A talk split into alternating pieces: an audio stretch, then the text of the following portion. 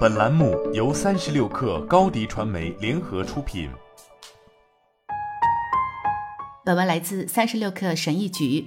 我以前没有把锻炼方式和背痛联系起来过，但至少从一九九三年起，研究就已经发现仰卧起坐会损害背部健康。问题是后果不会立即发生。斯图尔特·麦吉尔是这方面的世界级专家，他详细的讲述了仰卧起坐和类似运动的坏处。当你做仰卧起坐时会发生什么？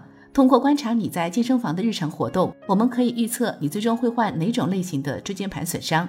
我真希望我刚开始运动的时候就听斯图尔特的话，他会帮我减轻数年的痛苦，并帮我省下数年寻找背部疼痛答案的时间。核心练习不是关于燃烧卡路里或谁能做平板支撑最久的，也不是你在镜子里看到的六块腹肌。当然，六块腹肌也就是腹直肌是核心的一部分，但不是全部。我喜欢把核心想象成连接上半身和下半身的链条中的一环。当我在我的健身房帮助客户训练时，我们经常把核心称为中线或躯干。在我看来，核心有两个主要功能。一，在四肢移动的同时保持脊椎的安全稳定；二，将能量从下半身转移到上半身。为了正确的训练核心肌肉，我们不应该执着于在健身房做几百个仰卧起坐和自行车踢。我们需要一起训练核心肌肉，而不是孤立的训练。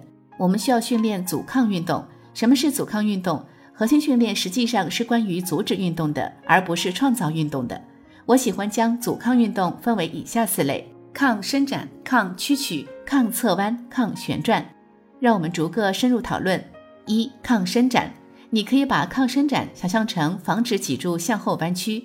在常规的平板支撑中，我们的核心必须防止臀部落地，俯卧撑也是如此。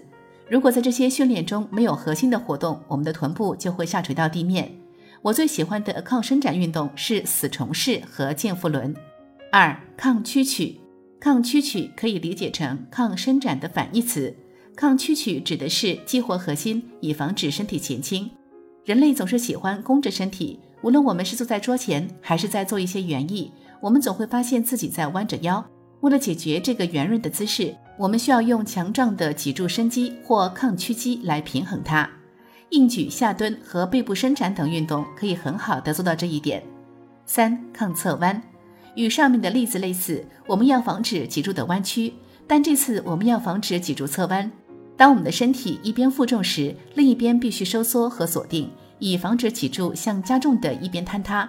这在我们需要保持肩膀高于臀部的运动中很有用，比如改变方向，或者在越野跑时在滑倒之前稳住自己。四、抗旋转。最后，我们需要重视抗旋转，这是大多数人在训练中忽视的一点。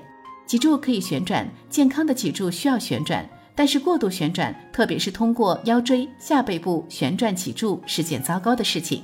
增强抗旋转能力，可以大大提高你在任何运动和生活活动中抵抗伤害的能力，包括突然或意想不到的方向变化、绊倒和跌倒等。放弃俄罗斯转体，而要多做点鸟狗式运动。事实上，每一项举重运动都是一项核心运动。无论何时，你必须在空间中移动你的身体，特别是在负重的情况下，你都是在训练核心。我们需要直接训练核心吗？还是坚持训练大型复合动作？我在这两种想法之间反复思考。在每次训练结束时，我都会做二十到三十分钟的核心运动。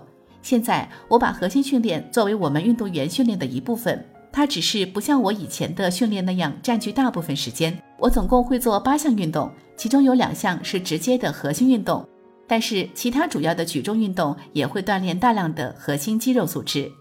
听到这儿，你可能会想，你没有告诉我任何关于得到六块腹肌的事情。没错，我确实没说，因为腹肌只是低脂肪的产物。如果腹肌是你的目标，那就把精力放在厨房，而不是健身房。理想情况下，你两者兼顾。但是你不需要去健身房锻炼才获得六块腹肌。如果你的饮食不健康，怎么锻炼也难得到六块腹肌。好了，本期节目就是这样，下期节目我们不见不散。高迪传媒为广大企业提供新媒体短视频代运营服务，商务合作请关注微信公众号高迪传媒。